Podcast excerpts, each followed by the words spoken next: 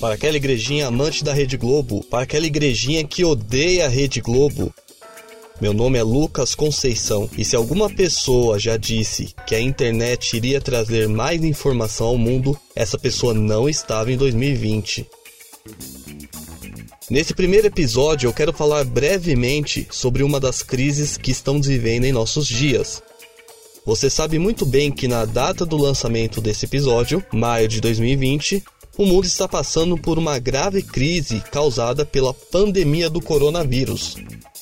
Mas eu não quero falar especificamente dessa crise de saúde, mas de uma outra crise, a crise da informação. Até porque o setor jornalístico hoje no Brasil tem passado por um aumento de desconfiança por parte da população. E por causa dessa desconfiança, boa parte dessa população tem reagido ao jornalista como se fosse o próprio Sete Peles encarnado. Mas será que nós, como igreja evangélica, precisamos salvar uma guerra contra a imprensa? Será que a maioria da mídia é mentirosa e cria conspirações o tempo todo? Vem comigo, pois esse podcast foi feito para você, para eles e, claro, para aquela igrejinha.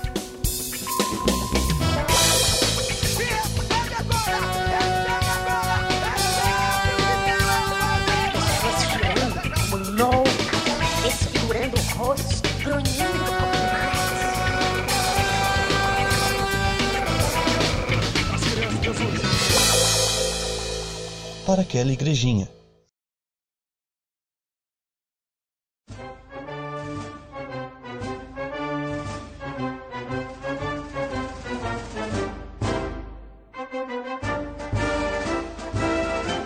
Eu gostaria de começar indicando dois filmes que eu gosto bastante. O primeiro se chama Todos os Homens do Presidente, filme de 1976, dirigido por Alan J. Pakula, esse filme é baseado numa história real e retrata a investigação de uma dupla de jornalistas, Bob Woodward e Carl Bernstein, que, nos anos 70, trouxeram à tona, através do jornal Washington Post, o escândalo Watergate. Para quem não sabe, o caso Watergate foi um escândalo de espionagem política, onde uma série de investigações revelaram uma complexa operação de escutas telefônicas e espionagem dos escritórios do Partido Democrata por parte de membros da cúpula da presidência dos Estados Unidos. Esse escândalo ao vir à tona acabou culminando na renúncia do presidente Richard Nixon do Partido Republicano.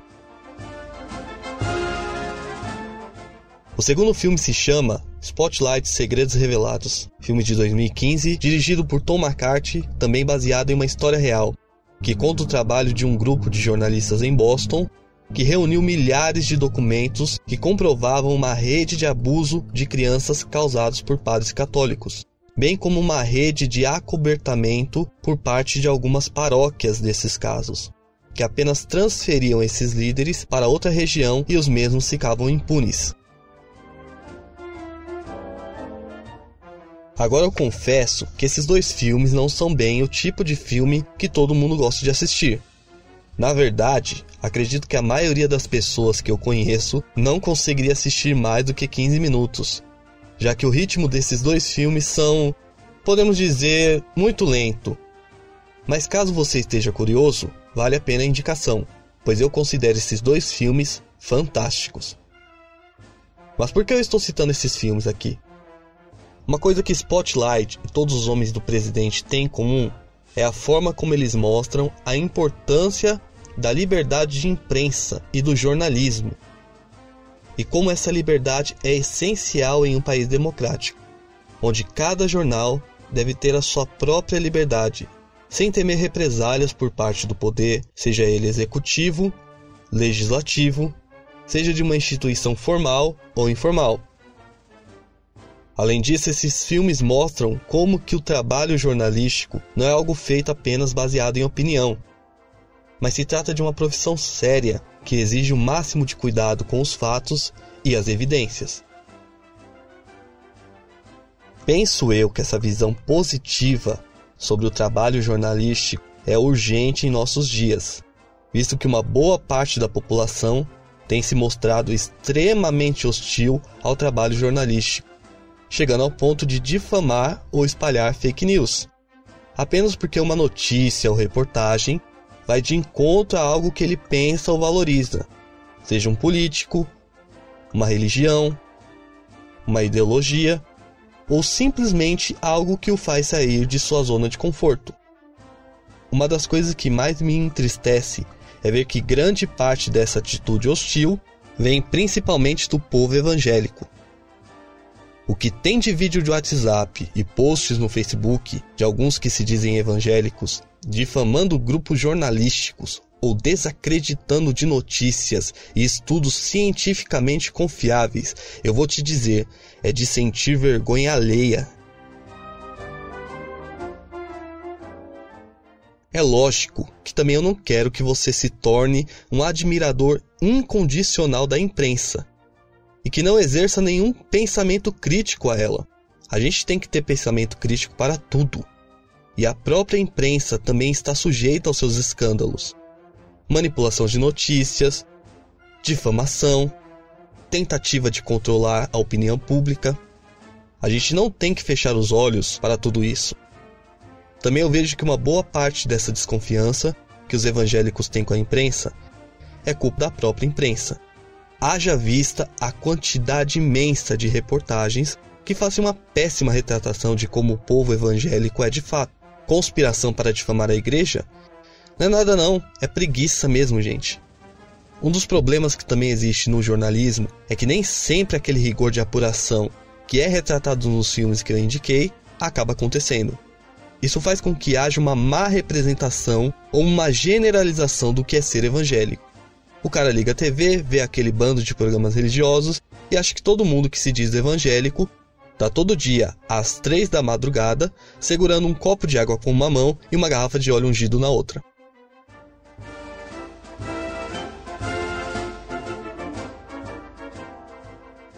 Só que o fato de muitas vezes não sermos bem representados por parte da mídia não invalida ela como um todo. Há bastante espaço para analisar as notícias, reportagem e quando for necessário exercer crítica à imprensa, ela deve ser feita de forma respeitosa e de qualidade.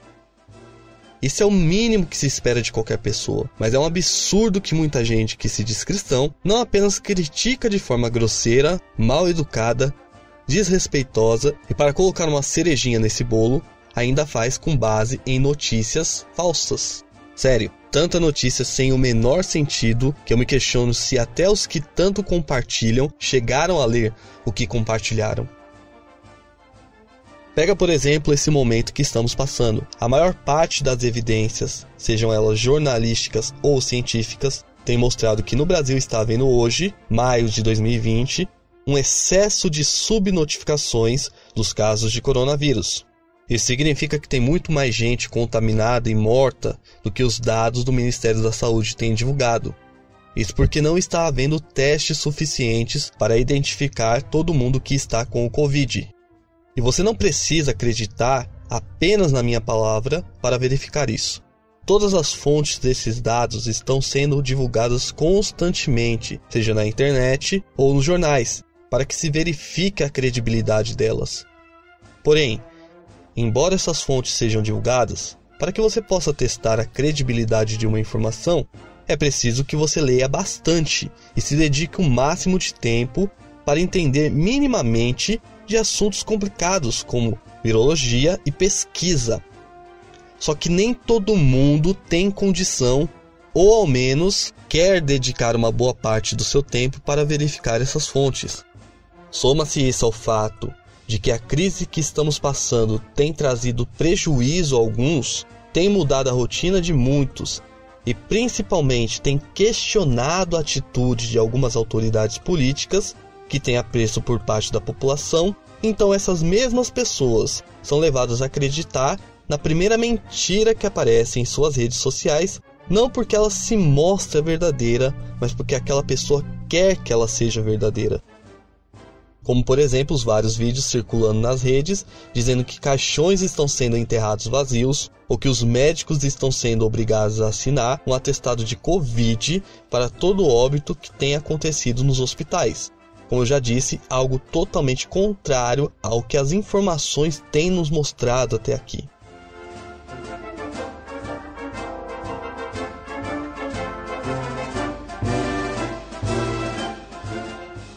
Mas Lucas, então agora todo mundo precisa ser um mestre, né?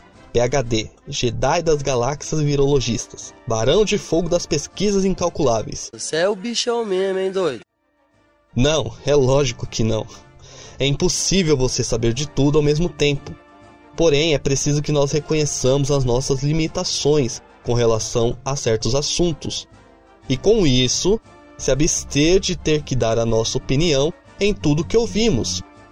Se você não vai dedicar boa parte do seu tempo para entender e refletir sobre uma notícia ou uma reportagem, então você não deve exercer opinião pública sobre ela. E quando eu digo opinião pública, é você querer compartilhar tudo que você recebe no WhatsApp e Facebook, só porque você achou que aquilo era verdade. Então, igrejinhas, não precisamos brigar com a mídia. Precisamos ser mais prudentes do que elas. O cristão tem um compromisso muito maior com a verdade do que qualquer jornalista. Esse compromisso está firmado em Cristo Jesus. A fé cristã não deve estar alheia à realidade, ela deve trazer esperança para ela. Provérbios 18, versículo 2 nos diz: o tolo não se interessa pelo entendimento, só quer saber de expressar suas opiniões.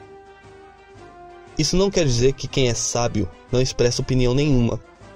Provérbios não pode ser tomado como a palavra final, mas como princípio de sabedoria.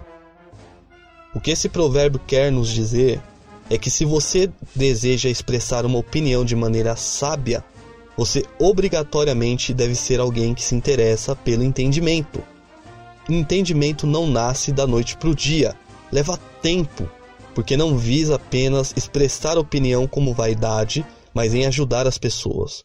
O tolo, ao contrário, é aquele que não reflete sobre nada. Esse só quer expressar sua opinião por vaidade mesmo.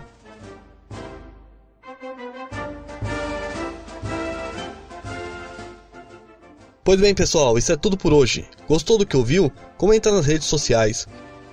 Não gostou? Comenta também que não gostou. Mas faz isso depois de refletir bastante, tá legal? A igreja é pequena, eu sei, não dá para falar de tudo. Mas com paciência e temor de Deus, eu acredito que a forma que você entrou por essa igrejinha não vai ser a forma que você irá sair.